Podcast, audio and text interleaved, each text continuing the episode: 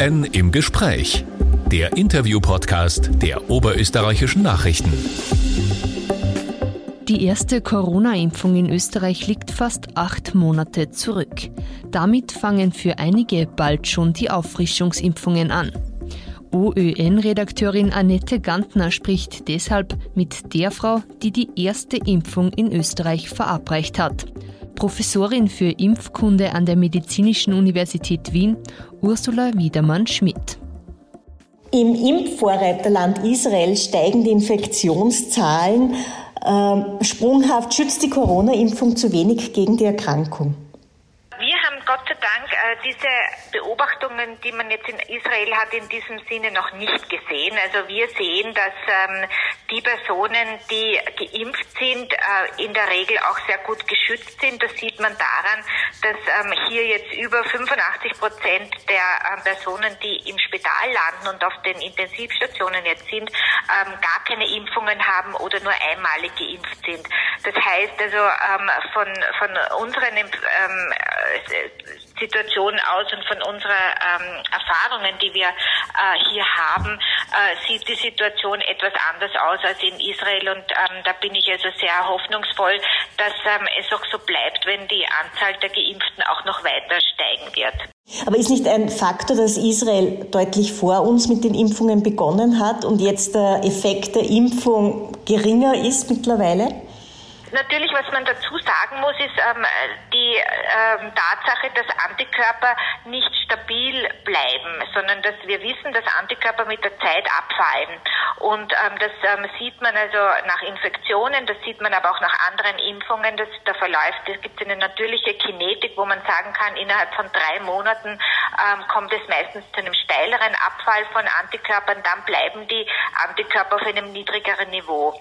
Und das ähm, kann natürlich auch in Israel das Problem sein, dass also wenn Antikörper jetzt auf einem niedrigeren Niveau ist und gleichzeitig eine doch um vieles infektiösere äh, Variante sich jetzt verbreitet, die Delta-Variante, dass es hier bei bestimmten Bevölkerungsgruppen, die auch schwer gefährdet sind, äh, nicht ausreichend ist mit dem Schutz. Und daher ist es ähm, sehr sinnvoll, äh, eine dritte Impfung zu machen, damit die Antikörper wieder ein höheres Niveau haben und man da auf Nummer sicher ist.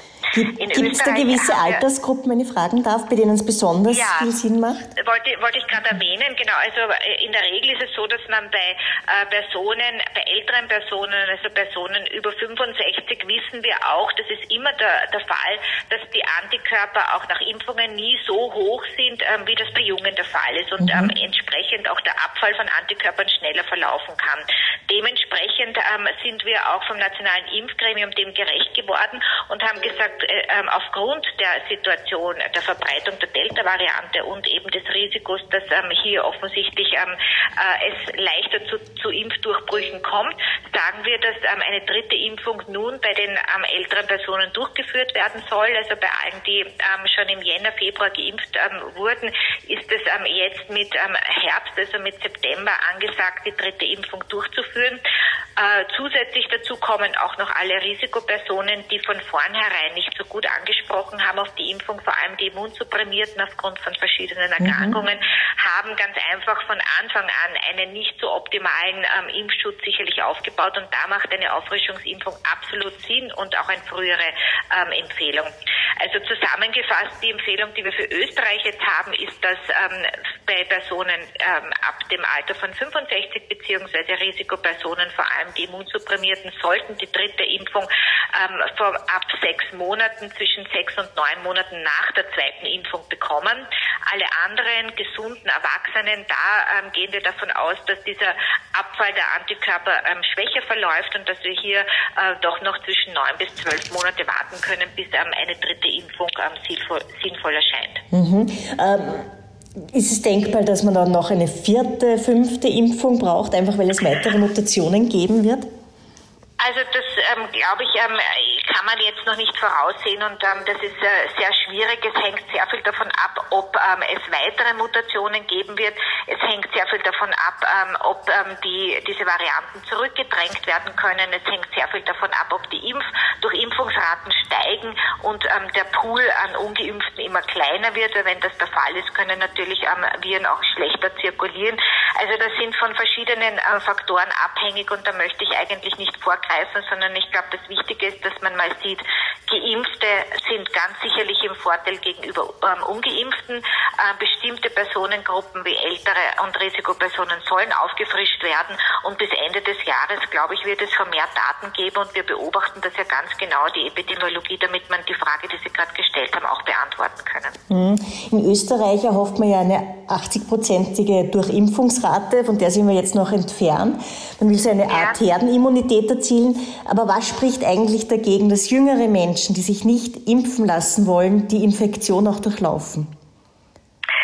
Also was immer dagegen spricht, wie bei jeder Erkrankung, ist ähm, die Tatsache, dass es auch bei jüngeren ähm, ähm, Personen zu schweren Verläufen kommen kann. Ähm, wenngleich, also bei kleinen Kindern die Wahrscheinlichkeit, dass sie schwere Verläufe haben, natürlich geringer ist als bei Erwachsenen, aber es gibt sie.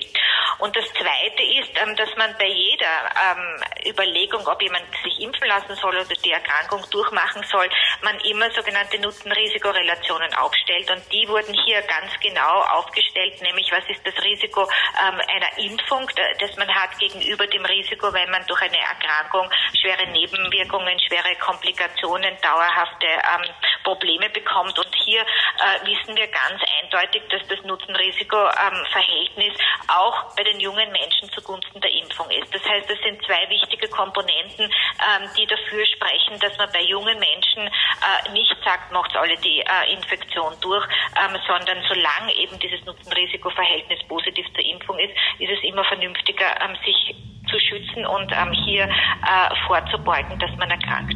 Aber theoretisch, äh, es sterben jetzt deutlich natürlich auch weniger, weil, weil, weil die Gefahr für Jüngere, dass es letal endet, ja viel geringer ist. Also aber theoretisch kann man schon auch nachvollziehen, dass jüngere Menschen sagen, ja, mir ist diese Gefahr, Risiko, Nutzenabwägung bewusst, aber ich finde, das Risiko ist nicht so hoch und deshalb lasse ich mich nicht impfen.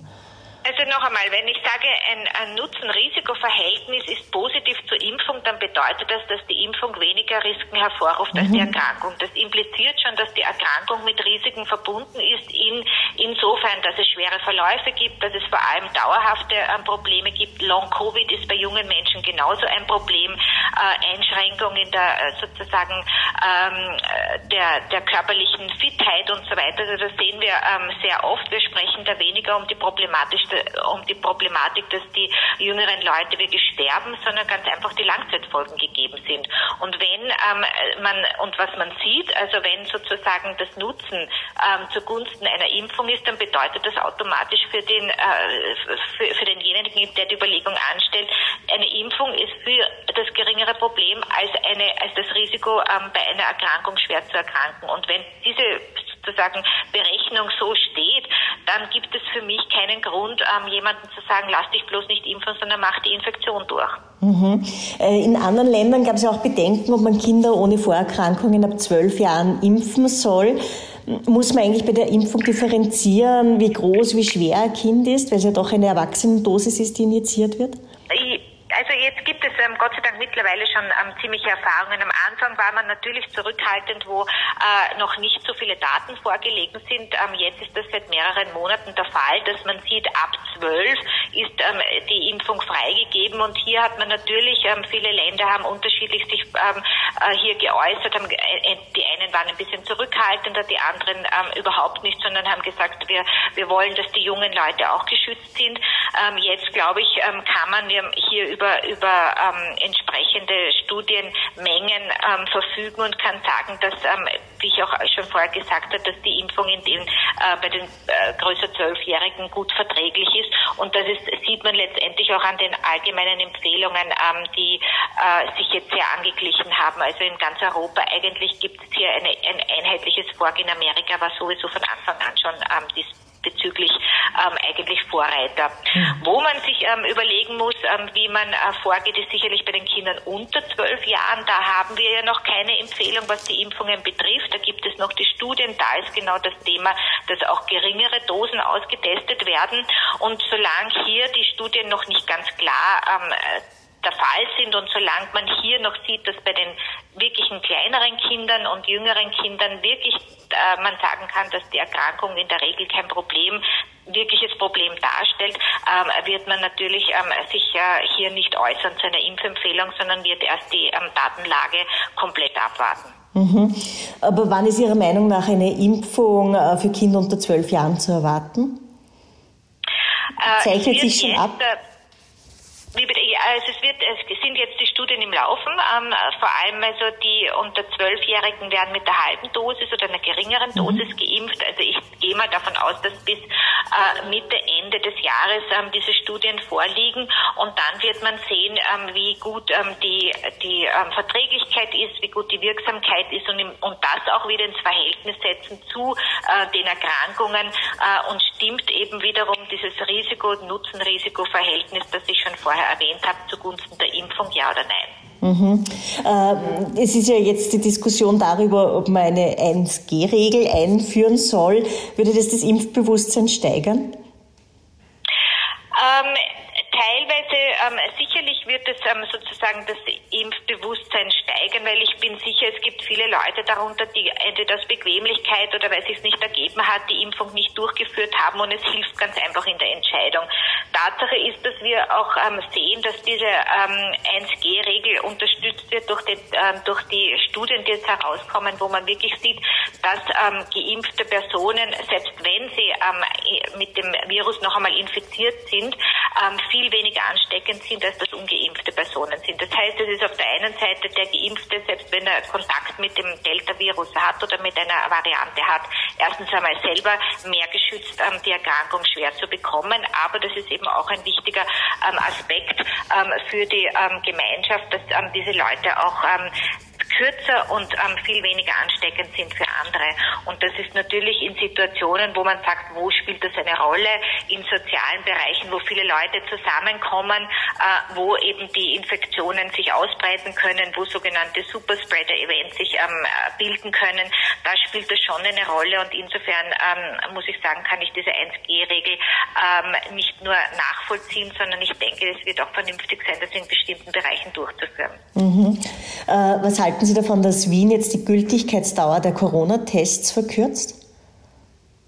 Ähm, das ist auch eine sehr vernünftige Situation, denn wir wissen, dass ähm, die in Wirklichkeit, also es sind zwei Situationen, der, der Test, ähm, der sehr verlässlich ist, ist der PCR-Test und ähm, wenn der so frisch und ähm, äh, neu wie möglich ist, dann kann ich mich wirklich verlassen, dass jemand äh, ähm, nicht infektiös ist diese ähm, Drei-Tages-Regelung oder auch Zwei-Tages-Regelung ist unter dem Aspekt der infektiöseren Variante, ähm, der Delta-Variante sicherlich nicht mehr haltbar und ähm, kann auch vielleicht ein Grund sein, wieso sich ähm, trotzdem hier jetzt ähm, unter Personen, die nicht geschützt sind und keine äh, Impfung haben, ganz einfach das Virus ähm, schneller und, und leichter ausbreiten kann.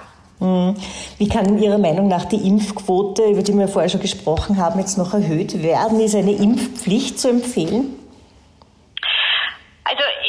Grunde muss ich ganz ehrlich sagen, ähm, zeigen die Daten und die Entwicklungslage spricht ja für sich selbst. Ja? Ähm, wenn man sich ähm, anschaut, wer heute schwer erkrankt, wer heute ins Spital kommt, wer auf die Intensivstationen ähm, kommt, dann ist es ganz klar von unseren Daten, es sind die Leute, die nicht geimpft sind, es sind die Leute, die nicht vollständig geimpft sind. Und mhm. damit ist eigentlich schon äh, die Antwort ganz klar und das Argument auch, warum soll ich mich impfen, ganz klar gegeben. Und ähm, äh, wer sozusagen das nicht akzeptiert oder wer das nicht sieht, ist es wirklich schwierig, ähm, hier die Leute noch äh, eindringlicher ähm, äh, versuchen zu überzeugen, denn mehr als diese Datenlage kann man eigentlich nicht haben, um zu sagen, ja, es ist vernünftig, sich impfen zu lassen. Mhm. Äh, ganz abschließend noch, äh, es gibt ja die Diskussion, umzustellen, weniger auf die Inzidenzen achten und die Infektionszahlen, sondern die Hospitalisierungen. Ist das Ihrer Meinung nach ein richtiger Weg? Äh, ja, weil bei den Inzidenzen äh, von Infektionen muss man natürlich unterscheiden. Ja. Also die reine Zahlen, also von ähm, laborbestätigten Fällen, sagt noch nicht unbedingt aus über die Gefährlichkeit ähm, und vor allem die Hospitalisierungsrate, die Folgen fürs Gesundheitssystem. Weil es gibt natürlich ähm, auch solche, die entweder asymptomatische ähm, Personenträger oder man muss unterscheiden bei den äh, Infektionen, die, sind die aufgetreten bei Geimpften oder nicht Geimpften. Ähm, de facto sind die Hospitalisierungsraten natürlich ein ganz ein wichtiger Punkt, um den Schweregrad ähm, der Infektionen ähm, und vor allem ähm, hier feststellen zu können, wer wird denn Nummer eins äh, so schwer krank noch, damit er äh, in, ins Spital kommt und wie hoch ist diese ähm, äh, die Gefahr. Das sind ähm, ganz wichtige Aspekte, weil der Hauptaspekt in der gesamten ähm, Umgehensweise mit dem Virus war ja doch immer das, äh, wann ist das Gesundheitssystem überlastet, wie lange kann man die Leute noch versorgen und das wird immer ein zentrales Thema bleiben, äh, dass man äh, das primäre Ziel wird immer sein, Schwer, Verhinderung des Schweregrads, Verhinderung von Hospitalisierung, Verhinderung von äh, Tod. Und daher ist das schon eine, eine vernünftige, ähm, glaube ich, äh, Vorgehensweise, hier auf die Hospit nicht nur auf die Inzidenz der Infektionen, sondern auch auf die Hospitalisierungen zu achten. Hm, wann wird Corona uns nicht mehr beschäftigen? Also das hängt davon ab, wie wir Corona sehen. Also ähm, dass, dass das Coronavirus verschwindet, ich glaube, da sind sich alle einig. Mit dem ähm, äh, können wir nicht mehr rechnen. Diesen Gedanken müssen wir uns abschminken. Also es wird sicherlich ein Virus sein, das uns immer begleitet. Die Frage ist nur, in welcher Form. Äh, für mich stellt sich die Frage, wann kann also diese Pandemie sozusagen so eingefangen werden, ähm, dass es für uns kein gesundheitliches Problem mehr ähm, darstellt, dass es für uns eine Form der Infektionserkrankung ist, wie das vielleicht andere grippale Infekte ist.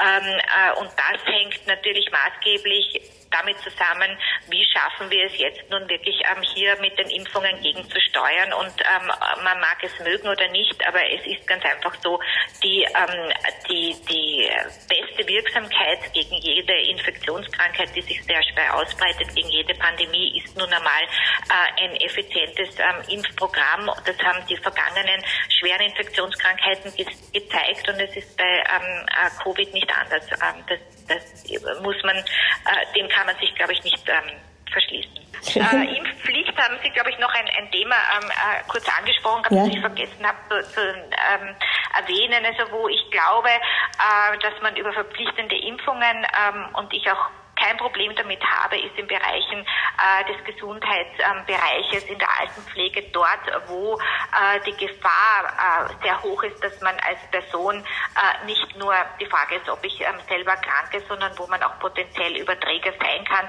Hier muss es ganz klar sein, dass im Vordergrund die, ähm, der Schutz der, der vulnerablen Personen, der kranken Personen ähm, liegt und äh, da habe ich ein besonderes ähm, äh, eine besondere Verpflichtung, dass ähm, keine keine Menschen angesteckt werden durch mich. Und daher ist ähm, der Zugang, glaube ich, hier über verpflichtende Impfungen, ähm, die wir auch in anderen, bei anderen Impfungen ja schon angesprochen haben, Stichwort Masern im Gesundheitsbereich und im Pflegepersonal absolut ähm, äh, angesagt. Mhm. Also in dem Bereich würden Sie Impfpflicht befürworten, in anderen Bereichen würden Sie es offen lassen? In anderen Bereichen nicht. Und, äh, und ansonsten ähm, sind so lange, also wie gesagt, diese Infektion jetzt äh, mit der Delta-Variante sich anfängt, da weiter so auszubreiten, ist eben die Diskussion der 1G-Regel, glaube ich, ähm, in bestimmten Bereichen schon etwas, worüber ähm, man sich hier bald einig werden sollte.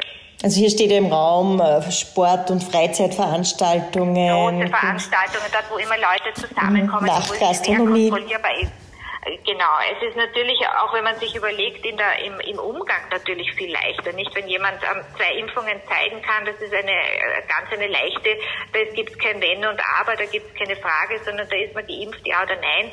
Und es ist keine Frage, ob ähm, wie, wann war die letzte Infektion, wie lange ist das her, habe ich mich getestet und so weiter. Das ist ja auch in der Handhabung sehr, sehr schwierig. Äh, und, ähm, und ich glaube, also hier in bestimmten Bereichen, wo man wirklich äh, nicht möchte, dass sich die Infektionen leicht ausbreiten können, ist das eine äh, überschaubare ähm, und sehr ähm, pragmatische Form, das Infektionsgeschehen ähm, hinten anzuhalten.